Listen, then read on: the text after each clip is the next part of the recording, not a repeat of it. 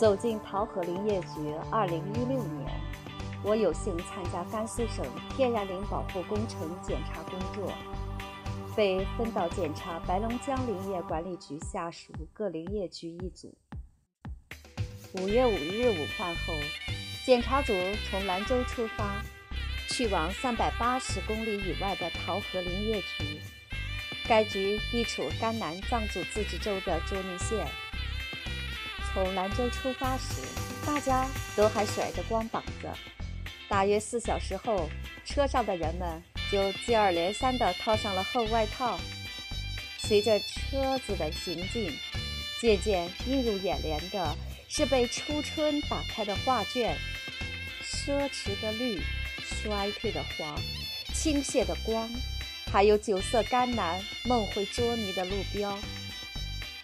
羊群散落在破破弯弯上，似洁白的想象。苍鹰扇动骄傲的翅膀，把蔚蓝驮向远方。散养在甘南高原无量的蕨麻猪，在自然中追逐，成为一种食物链下的生态美。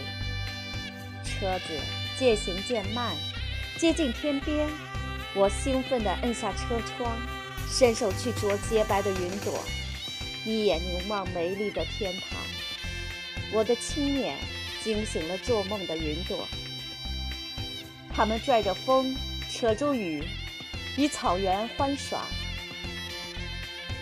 雨中泰然自若的牛羊抬头望望天空和远方，又继续收割着属于自己的嫩绿。眨眼的瞬间，雨退红线，太阳继续着它的照耀。红云吞吐着若隐若现的山峦和毡房，渐入佳境时，身体不由一阵晕厥。原来海拔已是三千多米了。到达桃河林业局时，见到的龚局长一身运动装，较瘦但面色红润，谈吐质朴且略显羞涩。这完全颠覆了我对正县级领导的惯性思维。也许。我生活的环境使我一叶障目了，也许我生活的城市领导更注重包装和黄舌了，也许，也许。后来的几天，这位七零后局长依旧是运动装单身，一部用了 N 年的翻盖手机，指点着他的七百万亩江山。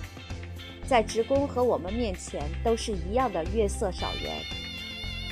检查工作期间，龚局长让我们参观了局正在试运行的森林管护和防火视频网络监控指挥系统。这个系统集森林巡护考核管理、林区实时视频监控、火灾及时预警、GPS 无死角定位、林区火灾扑救指挥调度等多功能于一身。这在甘肃林业系统还是第一家，可谓独具慧眼。这次需要检查的林场是省上确定的，大峪林场是我们基层检查的第一站。带着对大峪原生态美景的向往，五月八日下午，我们驱车向大峪沟方向出发。刚上路不久，天空就暗了下来。并飘起了蒙蒙细雨，我心中不由升起一丝遗憾。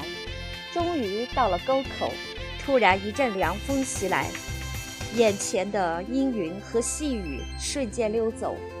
老天真心赏脸，沿着沟边的山道步行向前，一连很宽的瀑布遮挡住整个峡谷，奏着交响乐从半空砸下来，在谷底的石块上开出朵朵洁白的花。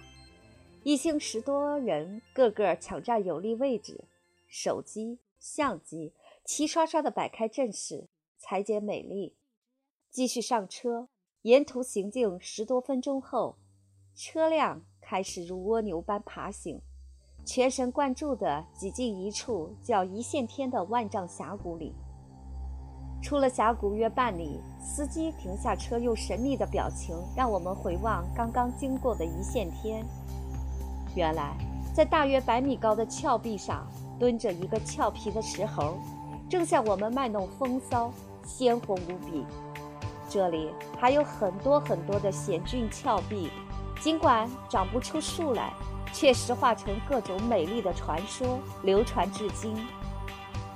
旁边谷底的溪流中央，有一块面色温润、发辫简约的卵石。他的额下长着一双深邃有神的大眼睛，眼睛里不停有泉水涌出。司机介绍说，这股石泉叫阿妈的眼泪。传说很久以前，捉尼久旱不雨，虔诚的阿妈便分分秒秒站在这干涸的谷底诵经念佛，祈求捉尼风调雨顺。后来。金石顿开，大大小小的山泉汇聚成了生生不息的桃河水。今天的卓尼，辽阔的草场和茂密的森林交错，洁白的毡房和七彩的经幡辉映。大峪沟的外业检查结束，刚离开沟口，淅淅沥沥的雨又突发而至。我正惊叹着天气对我们行程的护佑时，司机说：“这里是有山神的，会让他的臣民个个心想事成。”我信了。大峪林场的苏厂长，高高的个头，遮阳帽下藏着一张被紫外线深层护理过的黝黑脸庞。我们检查的两天里，他一直陪着，穿梭在各个管护站点之间，说最少的话，记录最多的问题反馈。因为是藏区，更是牧区。森林管护和农牧生产的矛盾异常突出，处理地方民族矛盾比单纯林业管护要付出更多的艰辛。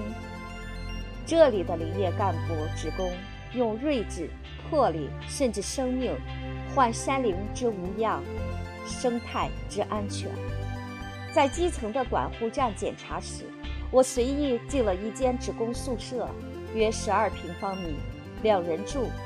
因为是高寒地区，一年中有大半年时间必须煤炉取暖。房间微温，四壁熏成窒息的黄。煤炉子上烧通的水壶吱吱直响。一个大大的锅盔，饼子的一种，一个能吃好几天，斜靠在墙角高高摞起的锅碗瓢盆上。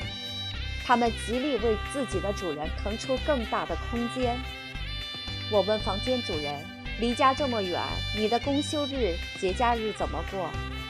他站在我面前，一只手紧紧握住另一只手，颤巍巍地说：“这里的管护人员少，管护面积大，我们都是一早上山，很晚才回来，除非雨雪天或遇头疼脑热，家中有急事才请上几天假，忙完就赶紧回来了。”我在查看大峪林场大扎管护站集体学习笔记和会议记录时，发现他们的例行学习和日常工作安排基本都在晚上。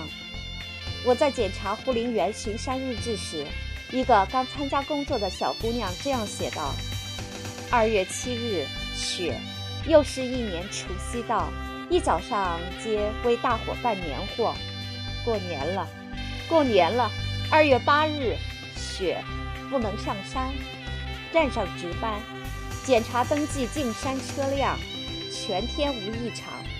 晚上大家一起放烟花了，好开心。在野利关林场恰藏沟管护站，一位九零后的甘南女孩李永华，在巡山日志里写道：二月七日，晴，早上八时三十分。站长安排到康多管湖区域巡查，步行三个小时才到达山顶。天好冷，风吹打在脸上一阵刺痛，但大家都没觉得苦。当地方圆没觉得苦。在山顶坚守了四小时，开始返回。到管护站也是下午三点多了。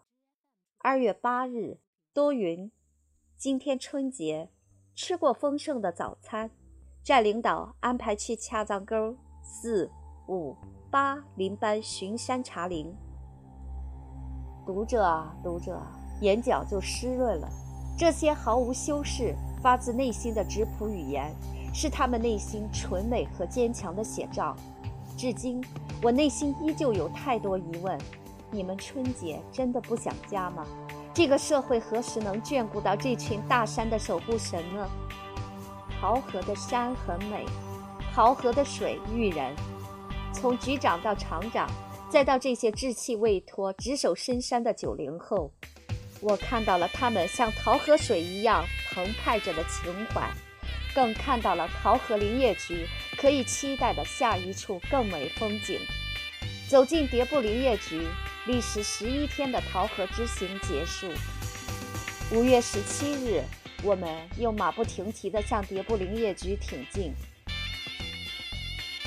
说挺进，是因为那里有著名的腊子口战役遗址，有红军北上抗日留下的光辉足迹。迭部的由来有段美丽传说：有一位叫涅干达瓦的神仙路过迭部扎嘎纳，被密密匝匝的山石挡住了去路。他伸出大拇指，轻轻一摁。顿时，山石开裂，惊天动地，一条长长的通道显露出来。所以，别不造语的意思是“手指摁开的地方”。车离开桃河林业局，走了一小时多，便在一个巨幅路牌处停下——次日纳村。这里是迭部县望藏乡次日那毛泽东故居。它是一栋两层的土坯木楼，一楼是毛主席的警卫员住过的通铺，二楼是毛主席睡过的土炕及读书办公的房间。毛主席就是在这里指挥了著名的腊子口战役，摁开了一夫当关、万夫莫开的腊子口天险，把二万五千里长征引向胜利。而对于甘肃的林业人，尤其是迭部林业人来说，又何尝不是一部革命的长征史？天然林保护工程实施之前，它是甘肃省一级企业，是甘肃省林业单位当之无愧的利税老大。天然林保护工程实施以后，又以甘肃省造林绿化和国土绿化重点单位之名阔步向前。此刻。让我们在该局五千多职工中认识一位普通的乌林人。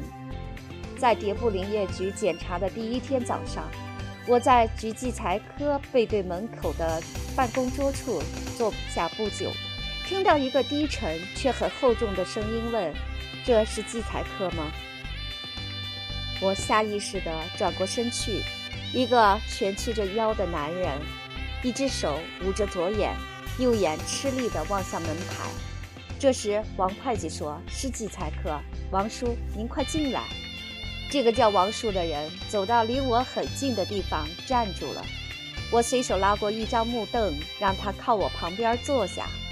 头发花白，鼻子完全削离，整张脸撕扯成古板树皮。左眼没了眼珠，右眼深陷且不停往外溢着泪水。但我能清晰地感觉到，他的右眼透过滴滴泪水，隐约可以看见这个模糊的世界和我们。也许是出于一种心灵本能吧，我想了解他的一些情况，但面对着他，我却不敢抬头，应该是怕自己的眼泪渗出来吧。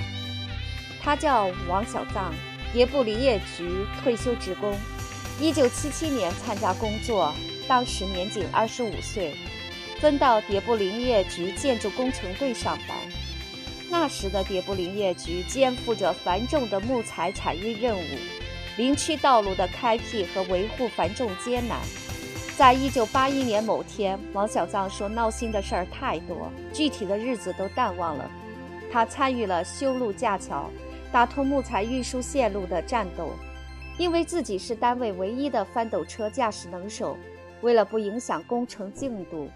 连续十几小时在工地上颠来簸去的，一直到快要收工时，他满载沙石的翻斗车行进到桥头时，突然眼前一花，车没刹住就坠落桥下。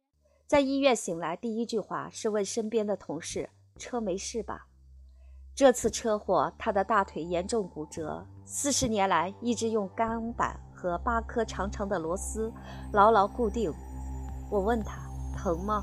他说疼久了就不觉得疼了。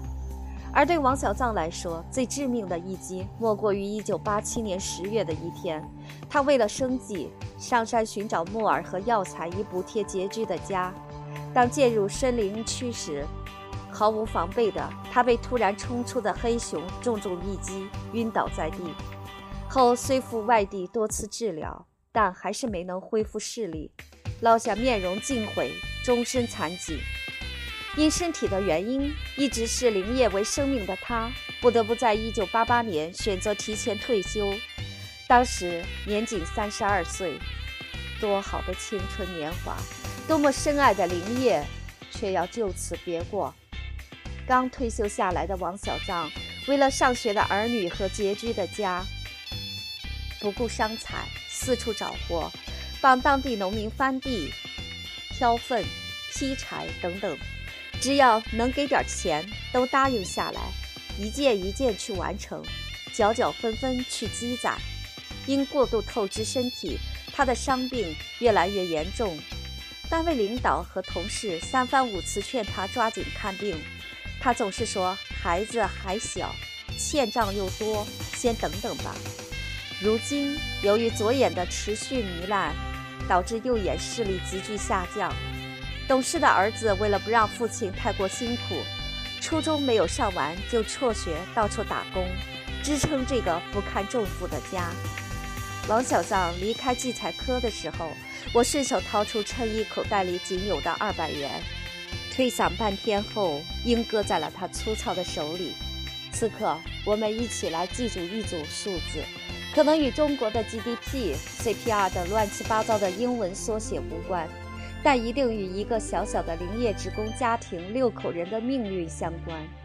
王小藏退休养老金每月一千六百一十六点零五元，老伴儿是迭部林业局退下来的无期工，每月生活费一千元。他和老伴儿的药费每月两千元，老两口儿子儿媳及两个孙子组成今天的家。家是迭部林业局家属六区四十平米的老平房。令人欣慰的是，迭部林业局给他家办了低保，给王小藏安排了清理垃圾场周围环境和填埋垃圾的工作，每月两千元工资，较好的缓解了家庭生活的困境。其实，在迭部林业局这个恶劣自然环境里，在这个少数民族聚集的森林区。常有猝不及防的专属于乌灵人的悲情事件发生。就在我检查的短短几天里，每天都会无意中被身边的点滴所感动、所影响，心中的一只手一直举过头顶，向这里炙热的土地和土地上耕耘、跋涉的乌林人由衷致敬。走进舟曲林业局。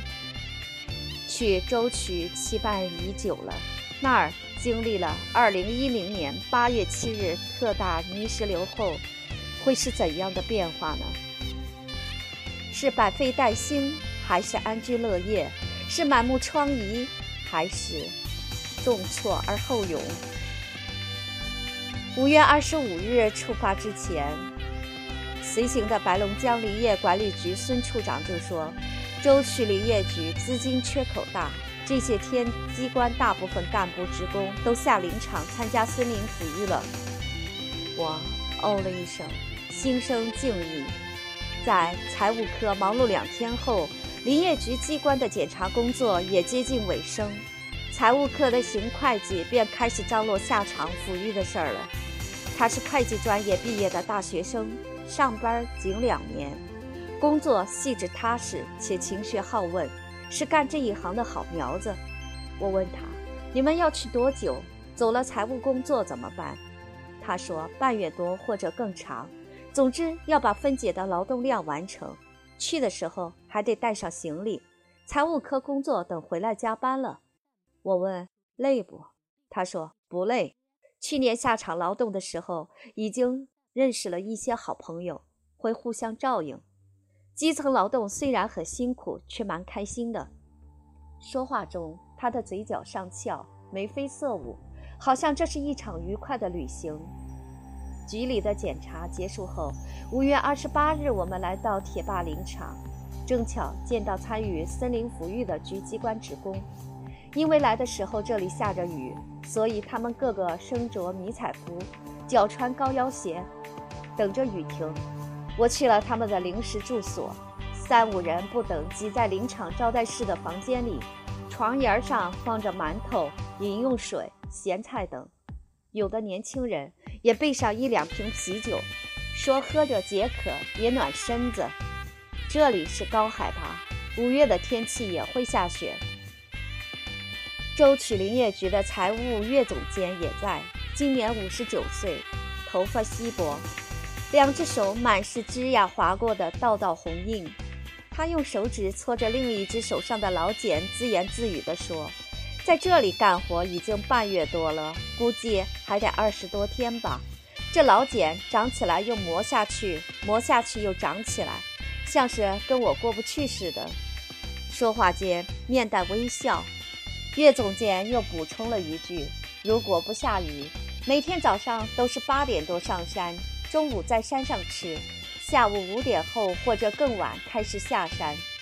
根据作业条件的不同。”每人每天能抚育一到两亩林，岳总监老当益壮，已经完成二十多亩了。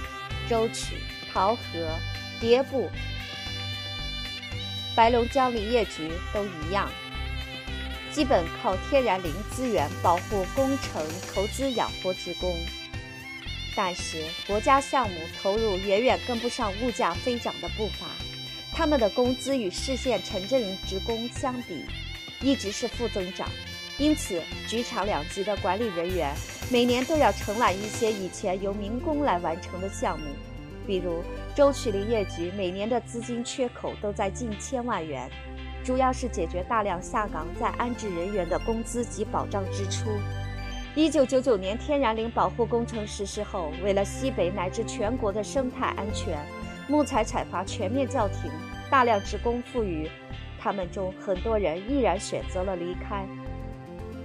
该局先后有一千多职工离职或选择外出创业，他们拿着单位预支的创业资金走出大山，四面碰壁后又回来，在单位谋求一份两千元左右的临时工职业，继续着他们五味杂陈的雾林生活。我们检查的沙滩林场是一个世外桃源，森林茂密，方圆几十公里无人烟。陈旧办公楼后面一棵高大的云杉树上挂着两个大大的高音喇叭，在太阳下折射出金光。他也会在上班前、下班后风雨无阻地播放着广播、音乐和单位信息，为岁月留声。唯一一条通往城市的砂石路，告诉人们它和外面的世界还是关联的。单位的车每星期去一趟武都区凉水镇。给职工食堂采购一些粮油、蔬菜等生活用品，所以这里来人也少。职工整天面对的都是身边同事，也许他们在这里工作一辈子，见到的人也十分有限。我们在林场的两天，他们用纯净原始的心灵，把我们当神一样敬仰着、供奉着。尤其是离开沙滩林场的那一幕，震撼了我。那天，林场的几十号职工散开在我们上车的不远处，一句话也不说的，脚步轻轻的，跟在缓缓驶去的车身后面，走着，走着，我的眼泪就此流出，不想擦去。我为习总书记五月二十三日的伊春林区之行倍感欣慰。更为总书记走进溪水经营所林场老职工刘阳顺家揭开锅盖的一瞬间倍感亲切，这是我们所有最低层林业职工热泪盈眶的一幕。总书记一句话很亲切：红烧鱼、炖豆角、贴饼子，看着就想吃。舟曲林业局的务林人，属于你们的面包和牛奶也会有的，祈福。祝福舟曲林业局辖区是全省净重产毒任务最重的地方之一，而该项任务的重中之重又落在了茶岗和沙滩两个林场。虽然国家没给一分钱的禁毒经费，但为了国家利益和人民生命安全，林业局知难而上，勇于担当。查岗林场的管护人员、消防队员和森林警察，十人一组，带上帐篷、睡袋、干粮及饮用水，安营扎寨在海拔两千八百以上、人迹罕至的高地，建立一线工作站。每个组在山上半月多才能换岗，而且他们每天早上七点多就要离开营地，在张麻子沟、片片沟等五十多万亩林番穿梭，使用 GPS 定位、无人机拍片等科技手段，对辖区重点区域进行踏查摸排，确保林区净种产度不留死角。最终达到当地村民不想种、不能种、不敢种的目的。沙滩林场为了对中毒人员形成威慑，冯浪厂长决定把一面面禁毒警示大旗插到林区每一处山峰的制高点。英明睿智的决定可能在一秒钟敲定，但期间付出的心血却是常人无法想象的。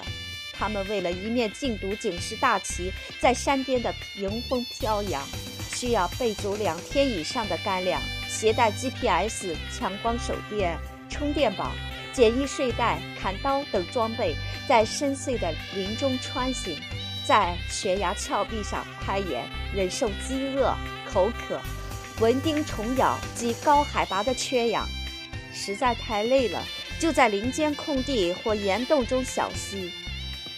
天蒙蒙亮，又继续出发，经历漫漫征程，终于把禁毒警示大旗插在了林区海拔三四千米、总面积五十多万亩的每一处山巅。